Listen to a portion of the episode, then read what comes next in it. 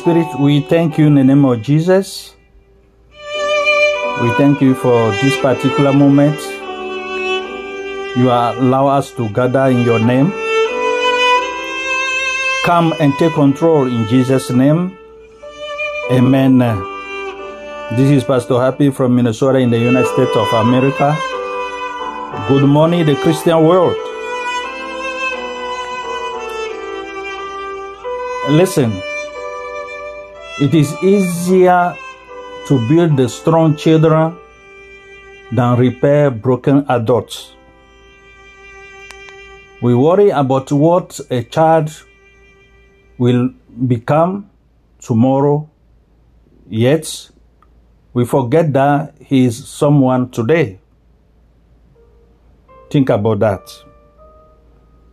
And the title of uh, the teaching this morning is Children Education According to the Word of God. It is a complex, difficult, profound subject.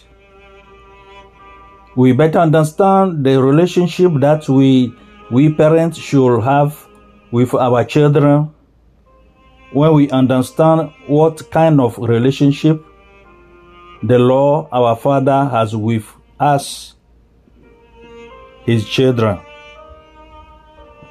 The Lord educates His children with the love that characterizes Him.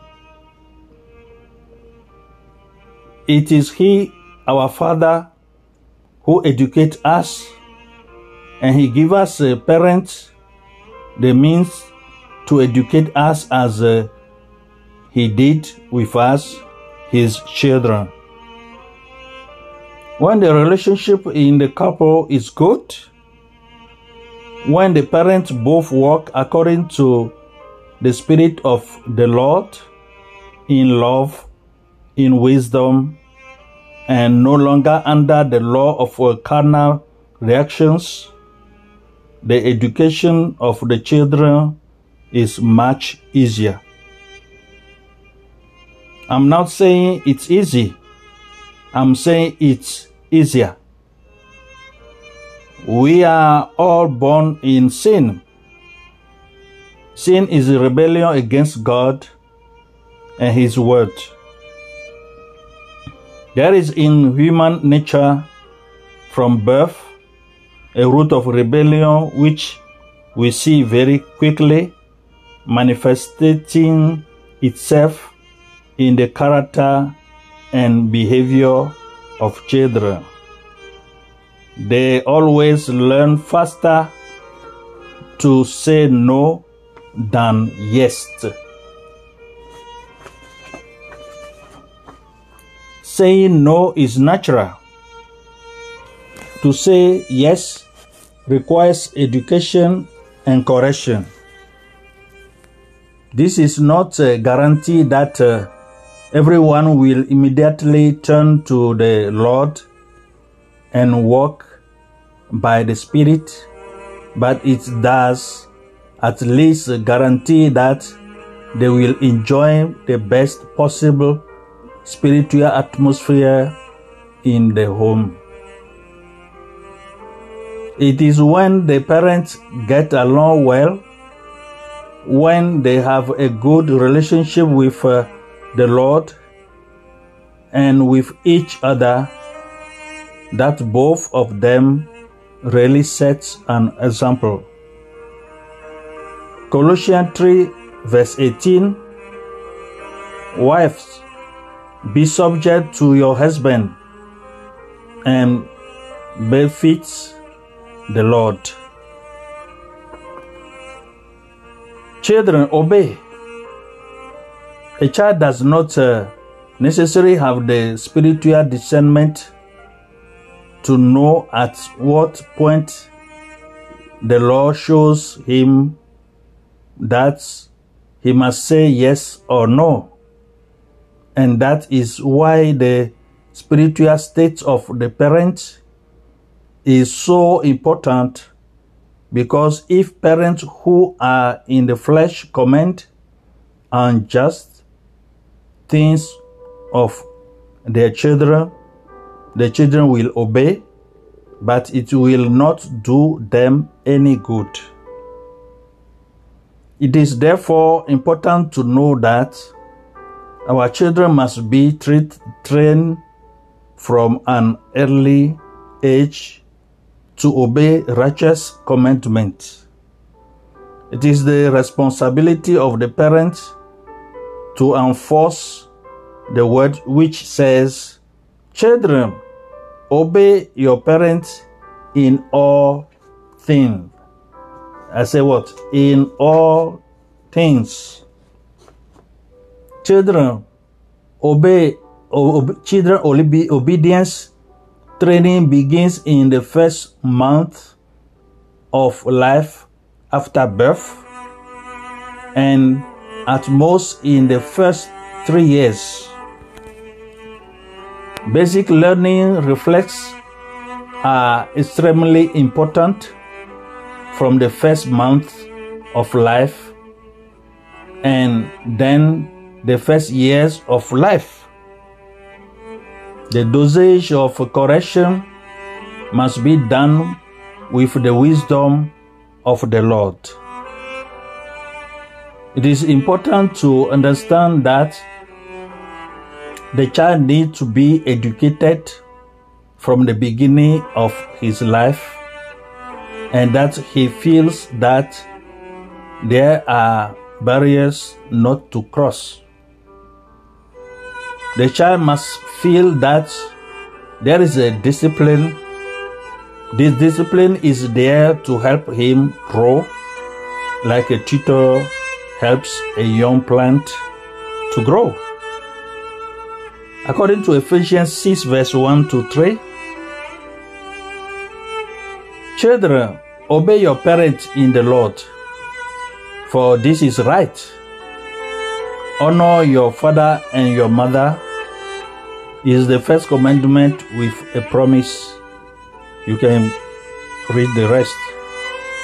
Honoring one's father and mother means obeying them according to the Lord and in addition, honoring them. In general, one honors someone who has a, a high position, one elevates him publicly. Children must learn to honor their parents according to the Lord. Children normally receive whatever Christian parents can give them from the Lord. I hope you are following me very well, right? Parents give them love, their affection, they provide for material needs, for educational needs, and above all, for teaching the Word of God, which is the role of the father in particular. It is the role of father to feed the family. Very important. He feeds it not only financially and materially, but he feeds it above all by the regular distribution of the word of the Lord. I argue parents, especially fathers, not to resign in favor of Sunday school. For example, it is something that is added the basic basis of biblical teaching is the home, the father, the family.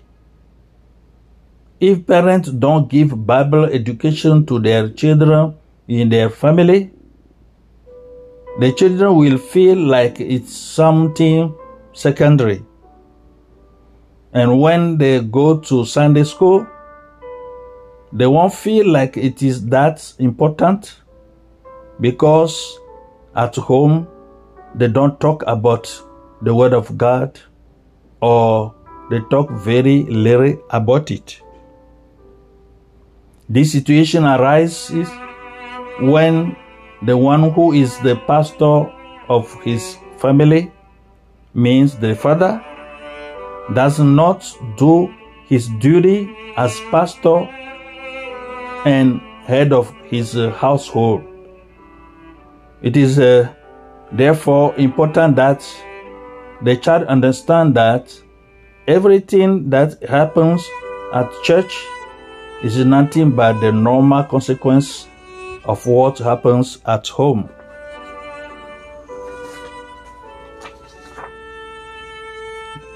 There are two things that parents should not tolerate in little children lying, lying and rebellion, which show up very early in human nature, means which is a sinful nature. The correction will have to relate essentially to these two points. Each time one realizes that there's a rebellion or lie, one must correct without letting a single one pass. We need the wisdom of the law to know what type of correction to apply, as it will often be different from uh, time to time. Sometimes it will be a simple warning, sometimes it will be more serious, but in any case, the child must know immediately that lies and rebellion are not tolerated in the family since they are at the very roots of the sinful nature. If we don't tolerate it, that means that at the level of parents, we don't practice it either. I know Christian families where where the parents because they are tired tolerate disobedience and lies they said, If you do that, you will be punished. The child disobeys and the punish does not come. The parents say a second time, Be careful. I warn you. If you do it, you will be punished. Second time, but the punishment does not come. The punishment comes eventually, but after the fifth or sixth disobedience, you see, it's too late. The child has already understood in his head that it wasn't that serious and that he could finally disobey several times without receiving the correction which was, however, planned. And if he transposed that growing up to his heavenly father, you see the kind of be- behavior of the Christian later on. Do not tolerate any disobedience the child must learn that the parent will not tolerate disobedience and rebellion, and that the punishment will come the first time. The children will do be able to push with a tutor who is strict. If the tutor is twisted, the child growing up will push in a twisted way. The right guardian is the law of the word of the Lord.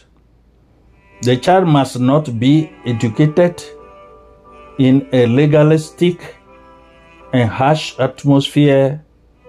He must be educated in love, in the firmness of the words, but at his level, he will understand that This firmness of the word is manifested by commandment precise that he will have to execute.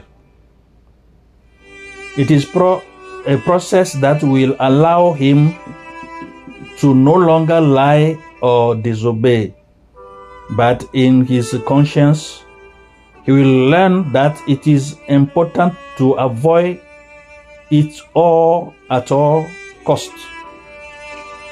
And growing up, his parents helping in prayer, the child will receive from the Lord the strength and the spirit necessary to obey in the spirit to eliminate the lie and the rebellion, which are the most evil roots in the natural of sin he received. According to Proverbs 22, verse uh, 15, foolishness is attached to the heart of the child. The road of correction will lead her away from him. This madness is attached to the heart of the child from birth. It manifests itself in lies and rebellion, and the road of correction will lead it away from him. This is the first part of this teaching. That will uh, be a series of uh, teaching according to uh, how to educate your children. But let's think about this. Just cling on to Jesus and let the Holy Spirit lead you as a parent to lead your household, your children. Think about this teach first a part of teaching and may the Holy Spirit help you in Jesus' name.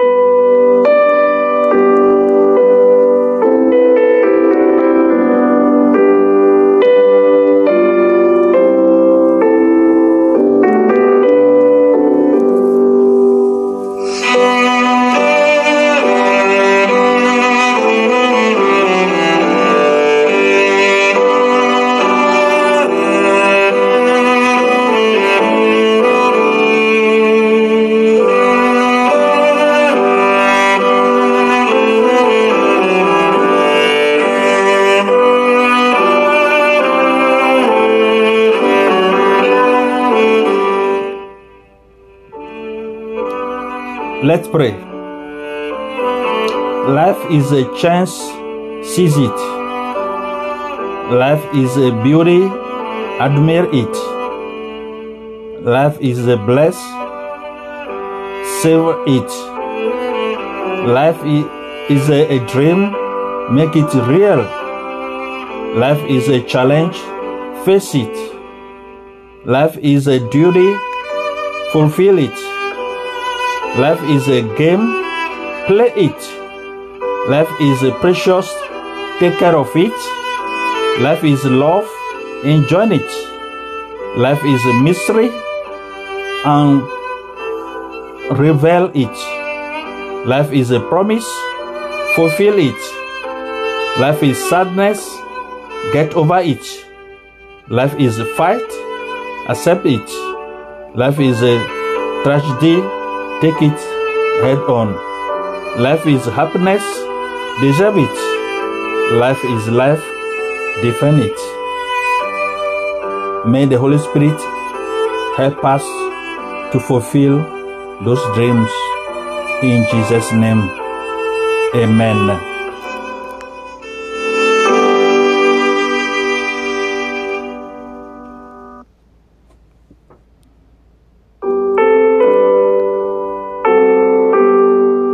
Don't forget to visit our podcast, God is Able Ministry on the Seat and Call, and keep uh, tracking our biblical messages in English, in French, and in Ewe or Mina.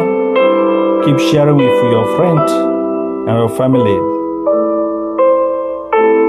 Like I said, this is the first part of the teaching. And next time, by God's grace, we're going to continue to see how we can discipline our children. May God bless all of you in Jesus' name. Amen.